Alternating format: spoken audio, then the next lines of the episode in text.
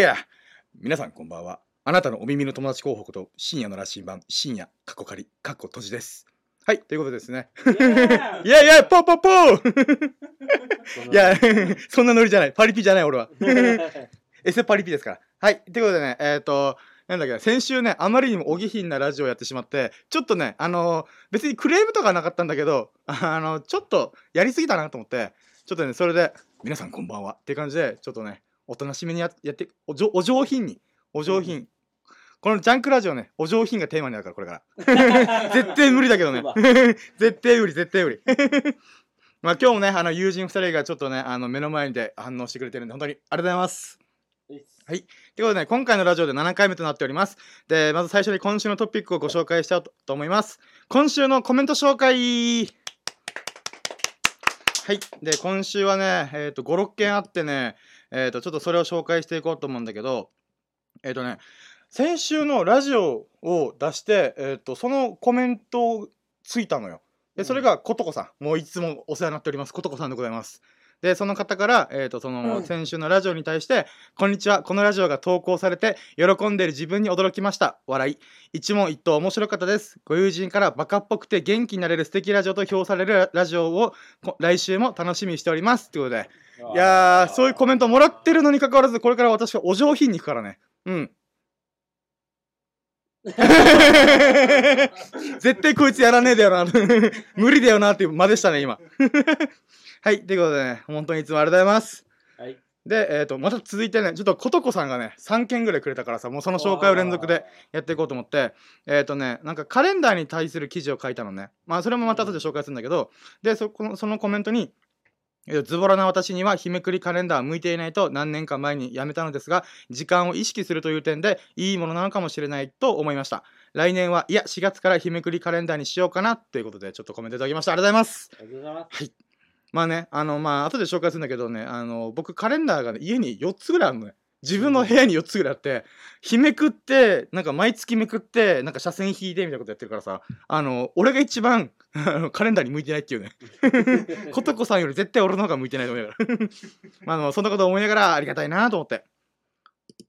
はい。で、次がね、えーっとね、あ、これはもう、ついさっき書いた記事にコメントが速攻来てくれてさ、それが嬉しいんだけど、これがね、あの、表現の時間、えーっと、っていう、まあ、表現に関することの、なんていうの、記事を書いたんだけど、そこに、えーっと、私も特に何も考えずに勝手にペンを走らします。走らせたくなる時があります。同じ人がいるなんて思っていませんでした。そして、深夜の羅針盤さんがこのような考えで書かれている線がとても素敵です。見ている私、私も無になる、無のような感覚になります。これからも楽しみにしてます。ってことでね、コメントいただきました。おいおいおい俺クリエイターになったぜ、クリエイター。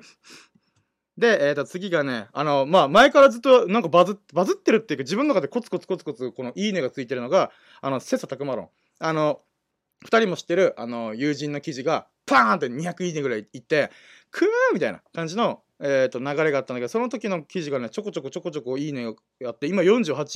きっていうのがあってさ、えーって思いながらで、それでコメントが来て、吉田薫さんという方から、突然メッセージ差し上げるご無礼をお許しください。小梅太夫のところ面白いですね。文才をお持ちで。っていうコメントがね、来たんですよ。。おお俺文才あんのと思って。俺調子乗っちゃうけどいいのかなと思いながら。チキショーって。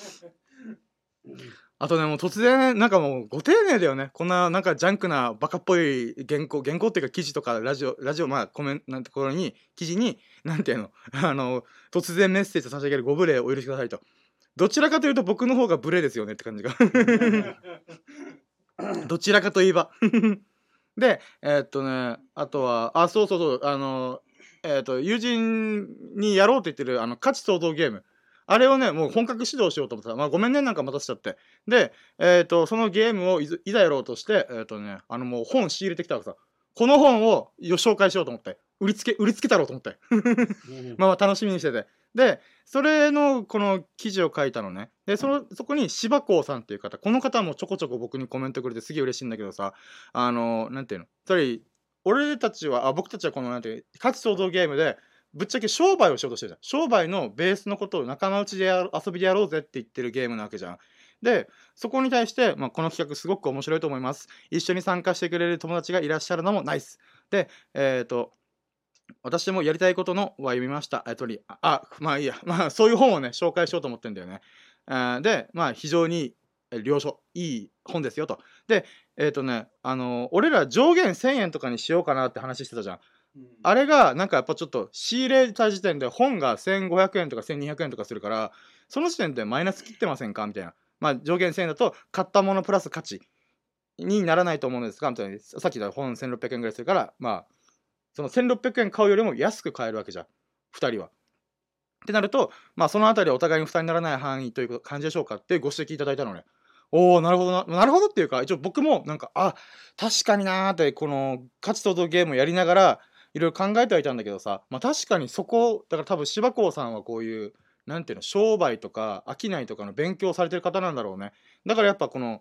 一応ゲームではやるけどそこの部分に対してこれそれは商いにならなくないっていう指摘をいただいてさあまあそれにもコメント返したんだけどさあのいや本当もうごもっとものご指摘だなと思ってさだから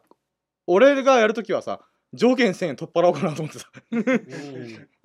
もしくは2人に値段を決めてもらう。俺がこのプレゼンとかこのいろんな価値をパパパってくっつけてはいじゃあこれでこういう商品ですみたいな本とその価値を付加価値をつけてじゃあ一体いくらでいくら出しますみたいなような形でやってもいいのかなと思ってまあそれもねおいおい今日あのこれから釣りに行くからさ、うん、ちょっとその時にちょこちょこ相談したいなと思ってますはいということで柴子さんのコメントでした本当にありがたい、えー、とコメントでございますでね、次がね、また芝公さんなんだけどさ、あのー、また自分の記事を、僕の記事をね、引用してくれたのよ。で、どういうこと、なんでかっていうと、なんかね、前とはちょっとまた違って、この芝公さんが、えっ、ー、とね、1ヶ月更新したらしくて、あ、このノートの投稿記事をね、で、それの時の振り返り記事みたいなのを書いてて、で、そこにもね、やっぱ、あの、僕の記事をね、紹介してくれてさ、あありがたいなと思ってさ、本当に。で、やっぱなんかそういう、じゃあ何に共感したかっていうと、やっぱり、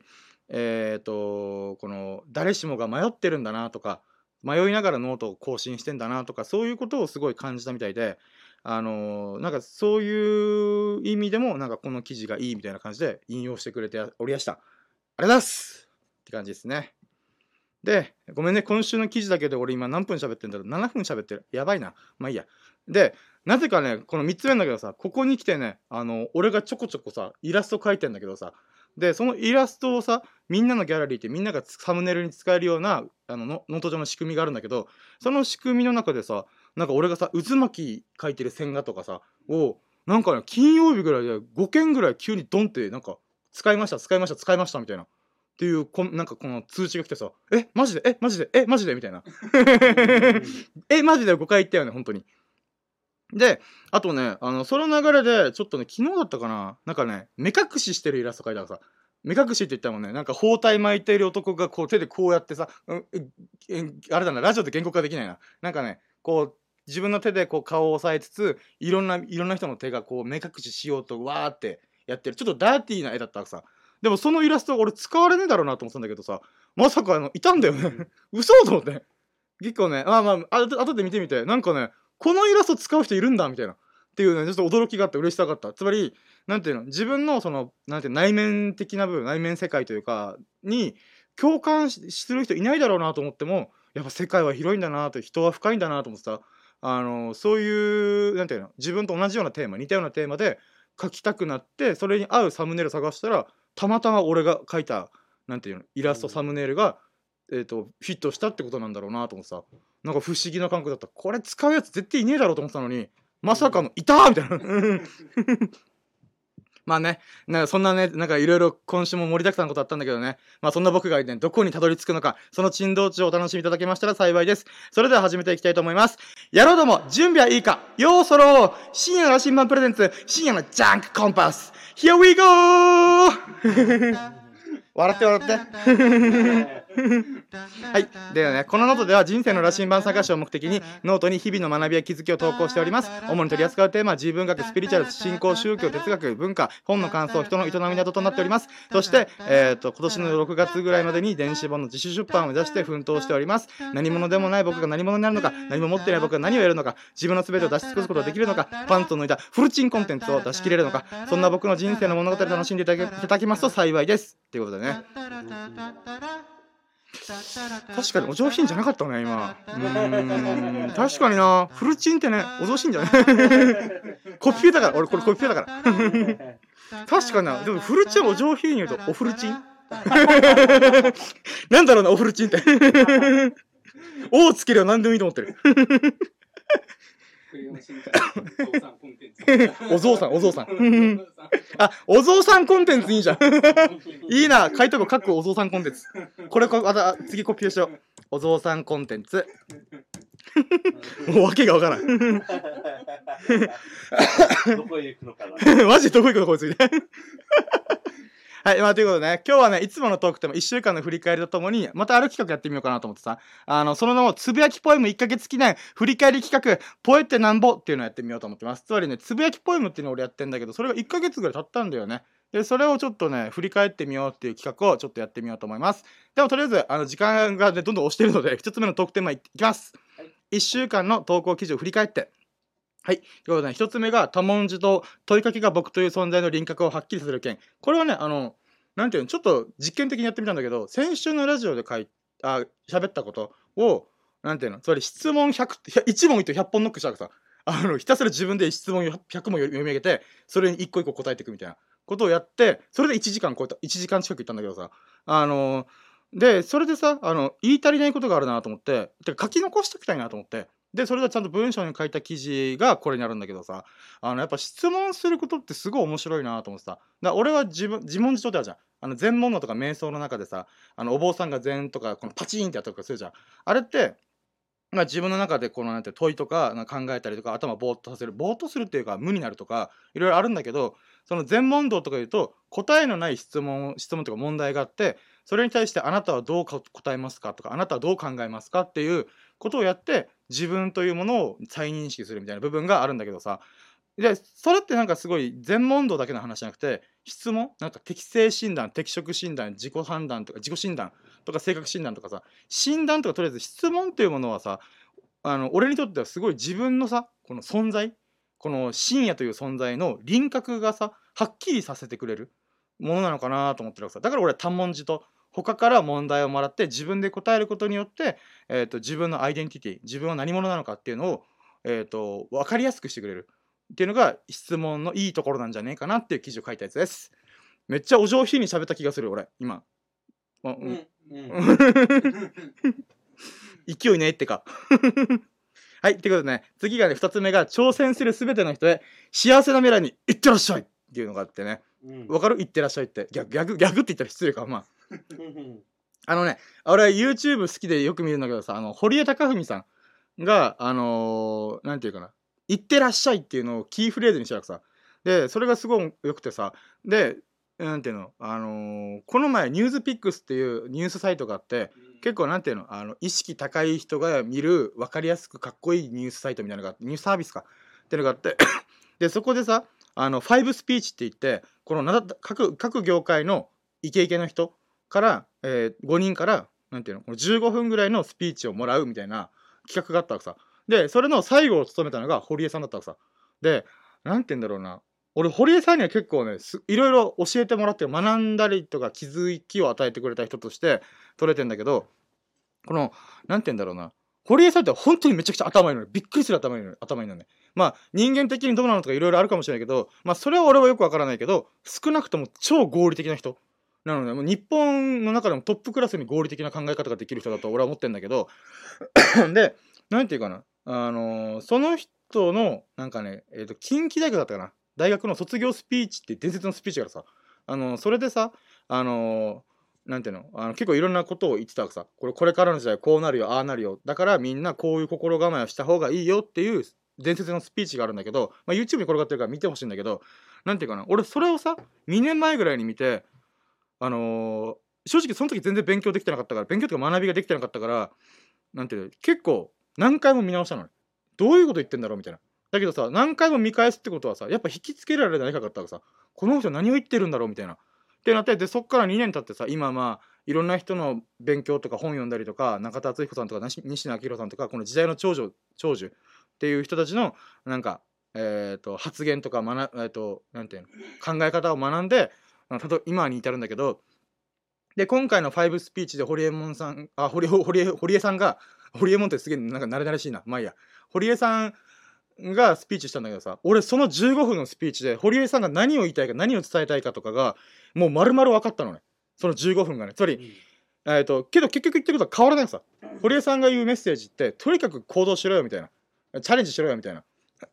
で転がり続けるよみたいな感じのニュアンスを言うんだけどさあのでもやっぱりこの2年経っても堀江さんが言ってることは変わらない。だけど堀江さん堀江さんはすごいいつも、うん、変わり続ける人なの。だって行動しろチャレンジしろっていうか変化しろっていうから。なっていうことで確かにニュアンスは違うんだけどなんて言うんだろうな。その堀江さんが言ってることがさなんか自分の中にスッと入ってきた感覚があったらさ。つまりやっぱ2年間の成長を感じたんだよね俺。もうその時にさ俺、まあ、記事でも書いてあったけど ハッハッハッハッって泣いたのね。あのこれはマジで泣いた。でなんだったらカレー食べながら15分間のそのスピーチ見ようと思って片手にカレー持ったままで俺ずっと15分間ずっと堀江さんの動画見てた。もうだからそれぐらいあ分かるなこの人の言ってることすげえ正しい。正しいっていうかあのそう捉えた方が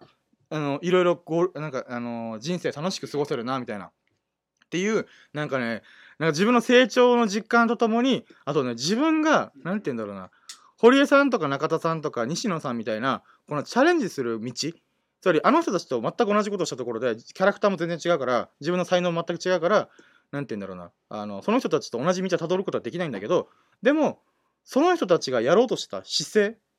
っていうのかな。このチャレンジする転がり続けながらいろんなことをこのなんてあこれ失敗した失敗したじゃあ次成功するまで失敗し続けるみたいなこのスタンスというかその道を俺は歩むことできたんだなっていう喜びがあったわけさ。で実際今ノートも自分のフィットする表現方法も見つけて、まあ、あとはやりやるかどうか。っていう行動するかどうかっていう段階までこれだと。やっぱこの2年間は俺は学んで情報をいっぱい仕入れてなんか自分なりで努力してきたけどその努力は間違ってなかったんだなと思って。もうあとは俺がひたすら行動するだけ。っていう意味ですごいなんかねあの感慨深かったっていう記事です。はい。なんかちょっとこれあれだ。まあいいや。はいじゃあ3つ目。時を刻む。カレンダーを日々刻む習慣が楽しい意見、まあ、これがさっきことこさんがあの言ってあコメントしてくれた記事なんだけどあのね俺さっき見た通りにこの家に4つぐらいあのカレンダーがあるのね。あの1年丸々見れるポスター型のカレンダーだったり日めくりだったり月カレンダーだとかあるんだけど なんかねあのそれをやるようになった理由はさ、えー、と俺何回もさ時間ってすごい価値が高いよねって話をしてると思うんだけど、あのねうーんなんかねそれとともにさなんか大昔にある人から言われたことがあってさ1年前とか2年前のカレンダーずっと置いてると時が止まるよ。っていう一言があったのね。ぶっちゃけさ、んなバカなみたいな。止まらねえからみたいな。時は止まらねえよって思うんだけどさ。でもね今だったらその人の言いたいことがすごいわかるのね。どういうことかっていうとカレンダーを意識することもないぐらいなんていうの？えっ、と時間をむやみやたらに使ってるっていう状態が時が止まってる状態だよみたいな。つまりなんていうのその自分が今生きてる時間とか今日は何日だとか今日は何年の何月何日だっていうのを意識することによって自分に残された時間とか自分が今まで歩んできた時間とかをなんていうの毎日毎日少したった5秒の時間だけど車線引くとかめくるだけだからなんだけどその行動のおかげであ今日でもう3月が終わるのかとかなんていうのそういう時間感覚を取り戻すことができるんじゃないかなこのめくるとか、車線でこの今日は終わった終わったっていうふうにこう時を刻んでいく。っていうアクション自体がなんていうの時間という価値を自分で再認識できる。だって忙しかったらさそういうことしなくなると思うんだよね。だけど やっぱその刻むっていうことが面倒くさくてもやる。例えば数日を放置して1週間放置しててもそれをやっていく。だけでもやっぱり自分がなんか生きてる時間っていうのを認識しやすいのかなと思い出した。でなんかねうーんこのなんていうの刻む習慣っていうのはやっぱ俺も忘れがちになっちゃうんだけどさ。うーん。例えば俺、えー、と40歳になるまでに例えば40歳っていうか10年後までにさ120ヶ月あるとするじゃん。そしたら今3月だから今年終わるとしたらさあと8ヶ月で今年終わるからあの12月1月だった時にはあのね100残り112ヶ月なのさ。わかる？あの10年間だったら100 120か120ヶ月じゃん。でもさこのこれを10年と捉えるか120ヶ月で捉えるって全然意味が違う気がしない。あれ？もう112ヶ月しかないみたいな。っ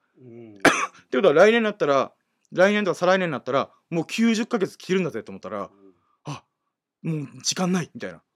ていうことでなんかそういう意識とかが芽生えてくるなと思って、時間感覚がね。なんかそういう習慣をつける分にはこれはすごいいいことじゃないかなと思った記事です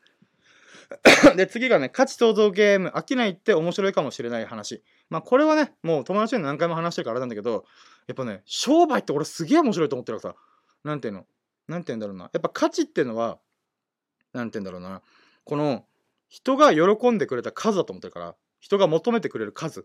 ていう部分で考えるならばでその価値を想像することしてはいじゃあこれこの金額でこの商品サービスがありますよっていうのでこの世界は回回ってるから世界というよりはこの社会人間の社会っていうのはビジネスで回ってるわけじゃん。今俺らが目の前にある MacBook とか飲み物とかスマホとかって全部ビジネスから生まれてるからそれ価値の創造から生まれてじゃあ iPhone10 万円ねみたいな MacBook30 万円ねみたいな感じで その価値を定義づけて、えー、と商いをしてんだなと。それが、ね、すげえ面白いと思ったから自分たちでそれをあなんかその気心知れた友達同士でそれを遊びでやってみても面白いんじゃないかなと。でなんでこれをやろうかなと思った時にあの俺たちって一応職職仕事をやってんじゃん。だけどそれってさあの企業の企業が行ってるでっかい商いの一部を担ってるだけじゃん。それは俺も含めて友人も含めて多分そうだと思うんだよね。って考えた時にあのやっぱ商いを最初から最後まで自分でやるっていう発想ってかっていうのはなんか遊びでもいいからやってた方があの何て言うんだろうな。このビジネスをうまくいかせるために必要な感覚なんじゃないかなと思ってさ。っていうのを感じてさ。まあ俺デザイナーだからさやっぱデザイナーって何て言うかな。うんうちお金いただいてるんだけどやっぱうーやっぱ一部なんだよな。商いの一部なんだよなってこの広告広告というか広めるための何て言うの、えー、と仕事なんだなと思ってさ。じゃあ商品を作る部分も携われたら最高だなと思ってさ。そういう感覚をこのゲームで養えるんじゃないかなと思って書いた記事でございます。はい、で次が、えーと、価値創造ゲームまた同じだったんだけどこれが誰かのために本を読む感覚が摩訶不思議で面白い件。なんだけど価値創造ゲームシリーズで今書いたんだけどあの俺の商品はさ本にしようと思ってさ。うん、でまあこれねなんかもういろいろ書いたからさちょっと読むのめんどくせえなと思ってるからざっくり言うとあの俺が本を読むじゃん。本を読んで俺は情報を手に入れるじゃん。てかこの目の前にある本っていうのはもう俺あんま開かないと思うんだよね。一回情報インプットしてるから。もちろん忘れた時に読み直すかもしれないけどでもある程度のざっくりした情報が入ってるからこの本をさあのー、友人が好きそうだなだったら売りつけることできるじゃん。なんかこれ面白かったよと。プラスさらにそこに俺が読んだからあのー、この目の前の友人に売りつけるとするじゃん。そしたらあのー、その友人が面白いなと思って読んだとした時にあの感想を言いたくなると思うんだよ。てか俺そうなのよ。いい本読んだら感想を言いたくなるのよ。ってなった時にさでもさ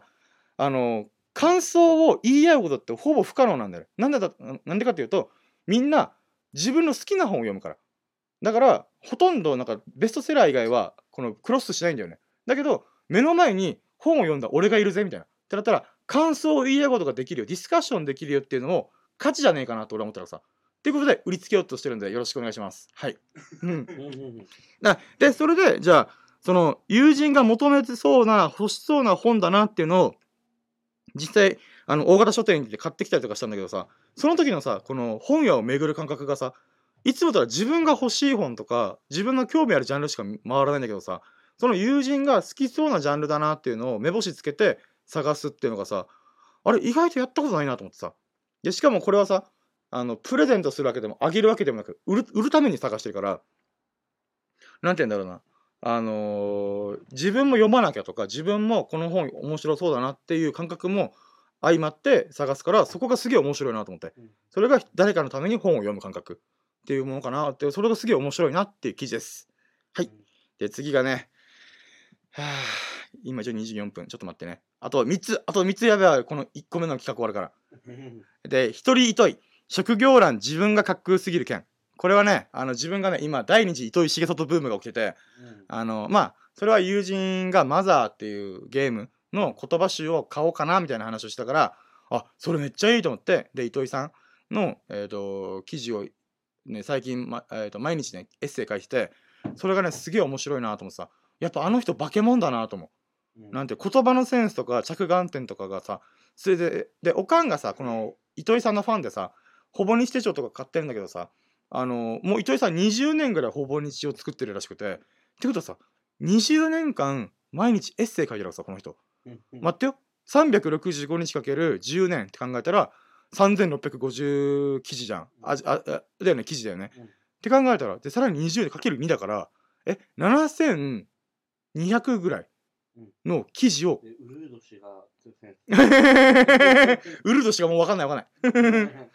つまり7200文字ぐらい200記事を書いてると考えたらさゾッとしない？だって俺やっとこの前100本行きたぜやったぜって言ってるのにさえ待ってその72倍ですか？みたいな。72倍ですか？みたいな。いややべえと思ってさ。うん。なんかそういう部分でもやっぱそのこの糸井さんという方の言語感覚っていうのはまだまあもともと超有名な日本を代表するコピーライターライターだからねもともとはだからそれ考えてもやっぱこの人がどれだけ言葉と向き合ってきたんだろうなっていうのをね考えるとゾッとしたなゾッとするしうん。あちょっとなんかなんてワクワク理論で言うと俺は今あの糸井さんのエッセンスが必要だから第二次糸井重里ブームが起きてると思ったらさ。うん。だから多分自分に必要な感覚なんだろうなと思ってね今それをちょっと勉強してるって感じうん。ですね。で、えっ、と、次が、物販の向こうが10年越しに大人買いした豪華特典付き特装版グッズに狂気乱舞していた友人たちっていう話なんだけどさ、まあ、これはね、この糸井さんブームが始まるきっかけになった、そのさっき言ったマザーの言葉集を、なんかね、8888円ぐらいするのよ。まあ、だだだいたい1万円うん。待って、本に1万円ってやばくない？みたいな。って思うんだけど、その友人はこのマザーをやって、もう思い出がすごいわけじゃん。めっちゃ面白かったと。面白かった。そう。まあまあ目の前にいる友人がマザーの大大ファンなんだけど、なんていうの？うん、だってあれって1990年代とかのゲームでまあ2000年代にも3出たっぽかったけど調べたらねでもまあ簡単に言うと20年とかうんさ下手したら25年とかうんの、えー、とゲームなわけじゃん。そのなんてまあ友達はこのなんか多分えっ、と小学校の時とかにやったと考えたらまあ20年とかぐらいか。20年。20年のなんていうの？うーん時間を飛び越えて魅力的って思える商品ってすげえ物販ってすげえと思って。うん。だからね俺もさ犬からあのーなんて紙の本出したりとかいろんなグッズとかアアパレルとかちょっといろいろチャレンジしてみたいなと妄想は膨らんでるんだけどさやるんだったらその今僕にその喜んでる姿を見せてくれたようなあ友人の顔笑顔これやべえ!みたいな。っていうぐらいのなんていうのうー感情を揺さぶるようなコンテンツというかものを作らないとダメだなと思った。作らないとっていうか作りたいと思った俺は、うん。その友人の顔が自分がこれから何かを作った時にこのこの商品買ったやったぜ!みたいなっていう気持ちを芽生えさせるぐらいのいいものを作りたいなって思ったっていう記事ですねこれは、うん。はい。で最後に今日書いた記事であの表現の時間。なぜを考えなくて済む時間。ってなんだけどまあこれはねあのえーとざっくり言うと俺最近仕事が忙しくてなんかね記事書くのが超めんどくさいなと思ってるからさ。まあまあ、まあ、毎回言ってますけど私。めんどくせえめんどくせえって。いや楽しいから結局やるんだけどさ。あー。ってなった時にさじゃあなんでめんどくさいんだだってあの3日で15本書いたおバカさんなわけじゃん俺は。って考えたらなんて言うんだろうなあの時のあの勢いどこ行ったみたいな。って考えた時やっぱ仕事が忙しくなったのが結構でかいんだよなと思って。ってなった時じゃあ仕事でなんていうのやっぱねこの何かを決定したり選択したりとかいうことでその決断疲れっていうのが発生してるんだなと思うさでそういうのってやっぱ脳の負担にかかってんだなとかすごい感じるわけさ今ねだから記事書く時って俺のエッセイの際だとなぜ俺はこう思ったかとかなぜこういうふうに考えたかっていうずっと突き詰めて考えていくのねこのエッセイ書く時って。って考えたらこのなぜって考えるってことはだいぶ論理的な考え方をしてるはずなんだよね。でおそらく左脳をめっちゃ使ってると思うんだよ。ってことはこの会社で疲れてる時っていうのは左脳めっちゃ使ってんじゃねえかなと思ってだから左脳はを使うエッセイの記事を書くのがすげえだるいなみたいなっていうことが巻き起こるのかなと思ったんですだけど逆にさイラストとかなんていうの写真撮ったりとかつぶやきポエムを書く時っていうのはなんていうの全然苦じゃないのさ。そのだそのだけ嫌だなと思ってるけどなんていうその記事書くのめんどくせえと思いながらでもつぶやきポエムの方の発想はどんどん出てくるさ。ああれも書きたいこれも書きたいみたいな。ですげえ不思議だなと思ってた。つまりさっきは左脳を使ってたんじゃないかなと思ってだから表現する何かを表現するっていうのは右脳を使ってるからそんなに負荷がかかってないのかなみたいな。まだまだいけんぜ俺みたいな。で なんかねそういうなんか気づきがあってうーん今の自分のさこのノートの作り方っていうのは記事をいっぱい書いてるけどもととともにつぶやきポエム書いたりイラスト書いたり写真を書いたりしてえっ、と右脳と左脳をいい感じで使い分けてんじゃねえかなみたいな。だからもうなんていうのまあ結局何が言いたいかっていうと俺ノートめっちゃ楽しい。本当に。何の話をって話だけど。まあまあなんかねほんとこの宇野と佐野を使ってんなっていうのをねこの記事書いてる時にめっちゃ認識したんだよね。だからもうねこれ今まで以上になんてその自分のモードに合わせてもういっぱいいっぱい作っていこうと思ってさ。でなんていうのつまり逆を言えばさ俺がつぶやきポエムばっか書いてる時はさ仕事が忙しいってこと。それを認識してくれたら幸いです。チェケラ！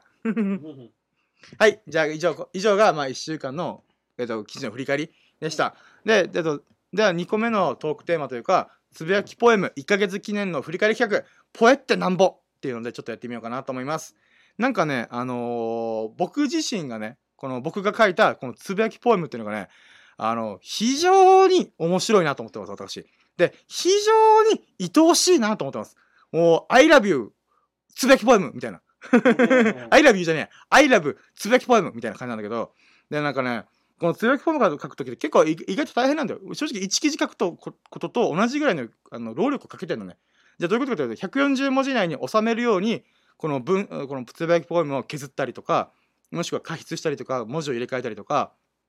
っていうのとあとはいい感じに写真撮ってみようとかあとはこういうイラスト描いてみようとかっていうまあノリでやってんだけどさ俺今記事1記事書くのにだいたい1時間ちょっとかかるんだけどさぶっちゃけつぶやきポエム1個書くのに40分ぐらいかかったやつ1個書くのに。書いて写真撮ろう何の写真撮ろうとかこのどんなイラスト描こうとかイラスト描いた日にはもう普通に1時間超える。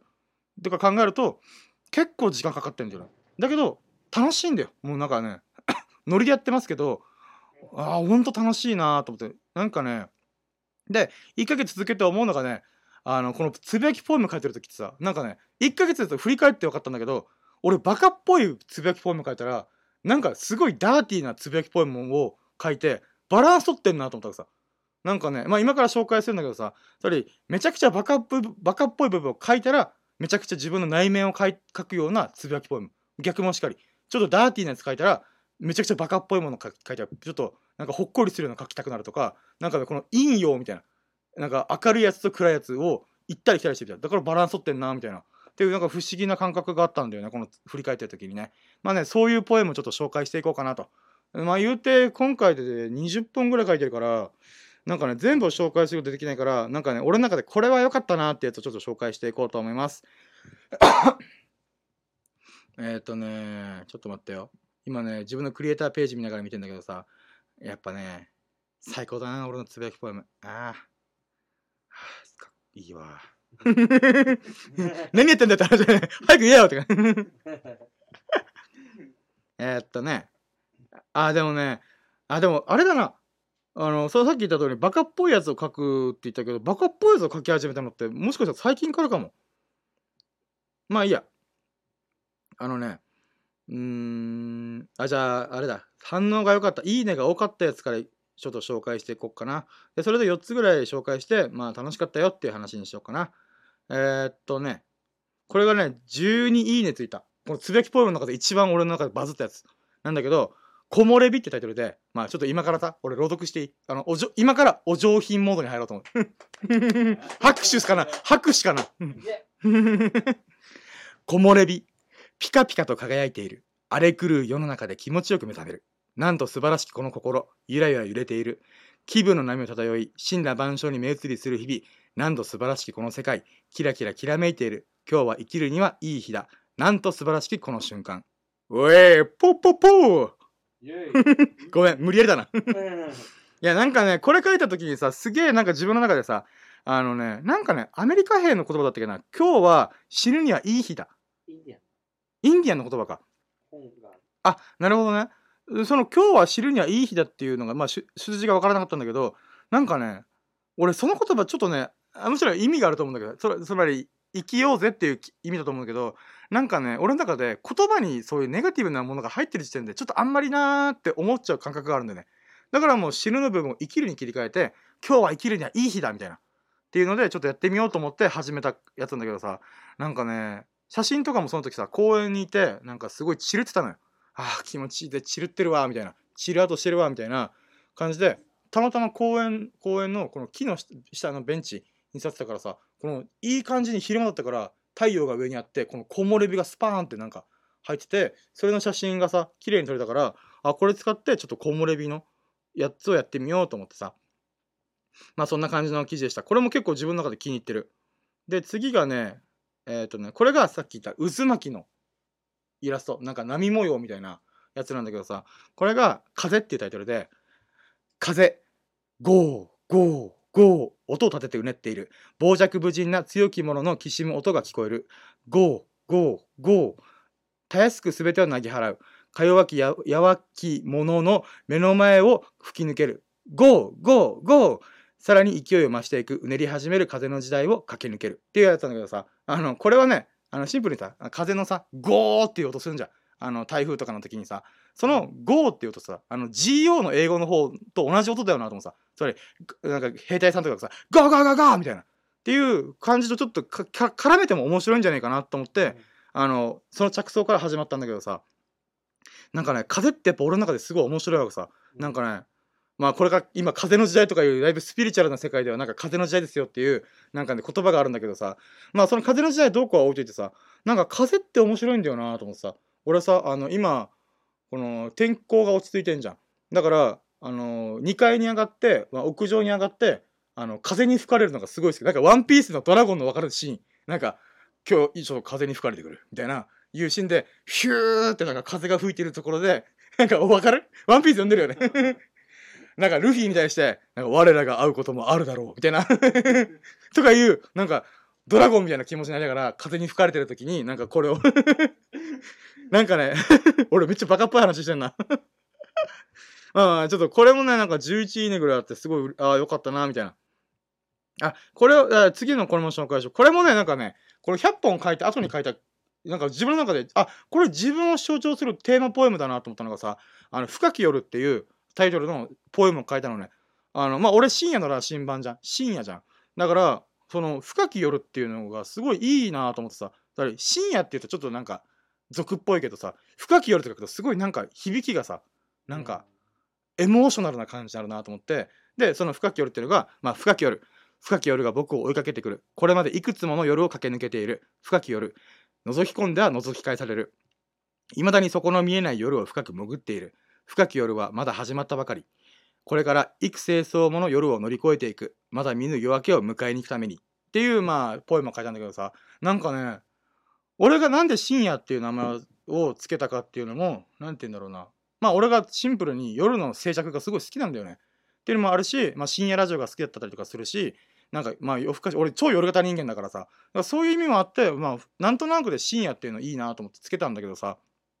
なんかね100本乗り越えてすごい感情感動してる時にさなんかこれ書こうと思ったんだけどなんて言うんだろうな。うーん。なんか深夜そう夜よ深い夜っていうのはさ夜明けの直前なわけじゃん。つまりなんていうの？今こう俺もノートい楽しんではいるけど別にお金稼げてるわけでもないし今夢いっぱい持ってるからその夢を叶えに行こうと思ってるんだけどさなんかねなんかその、えっと、夜明け直前の深夜っていうのがうんすごいいいなと思ってた。でじゃあなんで俺はなんていうのこういろいろ頑張ってんだろうなと思った時にやっぱ輝く夢を追いかけたいっていう気持ちからつまり夜明けを迎えに行きたいなみたいなっていう感覚があるなと思ってまあなんてこのポエムを書いたんだけどさなんかね自分でもしっくりするぐらいなんかテーマポエムだなと思ってなんかねこれこれ100本記事の後に書いたのがすごい印象的なんだよ自分の中で。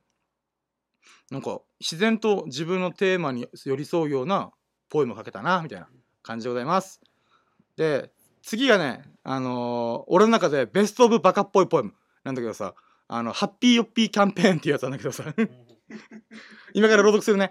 ハッピーヨッピーキャンペーン。昨日は幸せすぎた日をありがとう。ハッピーハッピーハッピーピー。今日も楽しすぎる日をよろしくね。ヨッピーヨッピーヨッピーピー。明日はどんなワクワクする日になるかな。ハッピーヨッピーハッピーピー。ハッピーヨッピーヨッピーピー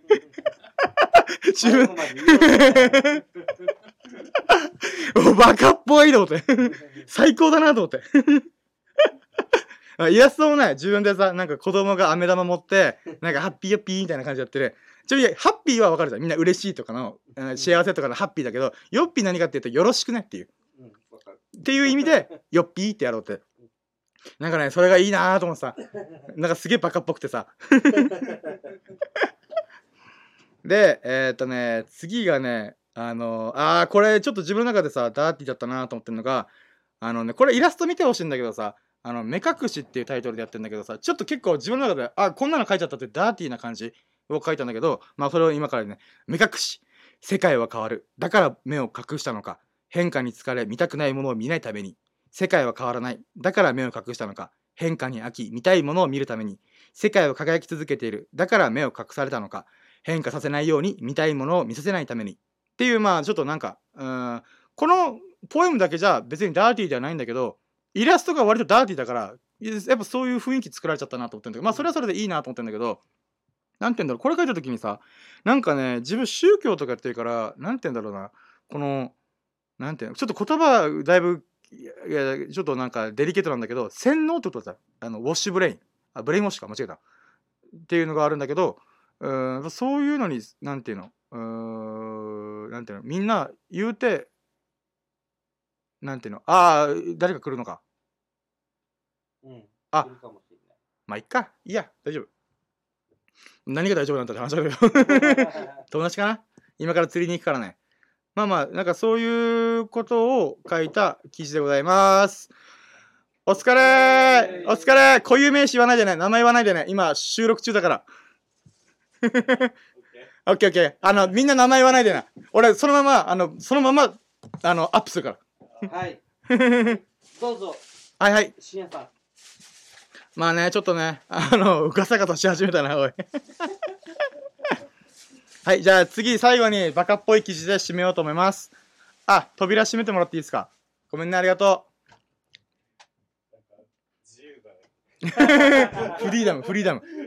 はい、じゃあ最後に、これがね、最近書いたバカっぽいポエムだよっていうのがあるんだけど、ちょこちょこっていう、ちょっと静かにしてもらっていいですか？ちょっと待って、あちょ賑やかだな、今日は。はい。ということで、えっ、と、ちょこちょこっていう、なんかね、あのーちょっとね、あのー差し入れというか、ちょっとしたチョコ、ハーシーズのチョコをもらったんだけど、その時に思ったのが、ちょこちょこ。ちょこちょこっと合間にちょいと一口、口に広がる程よい甘さ、ちょっぴり天にもの昇る気持ち、ちょこちょこっと合間にちょいと一口、口に広がる程よい苦さ、ちょっぴり地に足つけた気持ち、ちょこちょこっと人生の合間にちょいとあなたも一口いかがっていうポエムを書きました。もう持ってかれてるよ、今もう。まあまあ。っていうのがね、ありました。えっ、ー、と、もう、そろそろ終わろっか。はい。ということで、いろいろ今週の思ったこと、考えたことを言い尽くしたので、そろそろ締めるお時間かなと思います。創作活動って本当に面白いなと思ってます。根拠のない思い込みにあるんですけども、僕はノートで、えっ、と、この膨大なクリエイターがいる中で、トップ100に入るぐらい、俺めちゃくちゃノート楽しんでるなっていう自信があります。まあ、どこに自信持ってんだって話だけど。いやいやいやポポポッポッポッポとりあえずはね僕がなりたいなと思ってるのはあの大人のワクワクさんまあワクワクさんは大人なんだけどまあワクワクさんは大人だよねそうだね。あのねまあ俺、うん、俺ノートのワクワクさんになろうと思ったから。なるほどでまあね最後にそれっぽいこと言ってみました。はい。ということで、えー、と最後までお聞きいただき本当に本当にありがとうございました。毎週土曜日の24時前後に、まえー、と深夜のジャンコンパスを能登上でオンエアしていきたいと思いますので来週も楽しみにしていただけますと幸いです。なんか良かったなと思ってくれましたらハートマークやフォローをしていただけますとモチベが爆上がりしてガンガン投稿いたします。そして嬉しすぎてぴょんぴょんと飛び跳ねます。聞いてくれた方のご意見をお聞きしたいのでぜひコメントをいただけますと幸いです、えー、それでは皆様がほからかな日々を謳歌することを心の底から祈っております。Thank you for listening. Have a nice day! ういっす終わり。ーお疲れ。ーごめんね。ありがとう。44分。いつこの前よりはだいぶシャシャった。キュッとしたよ。シュッとしたね。うん。ごめんちょこちょこっとのとこ もう持ってかれたよねほんとろうんまあいいや全然。本当に。ありがとうございます。じゃあお疲れーす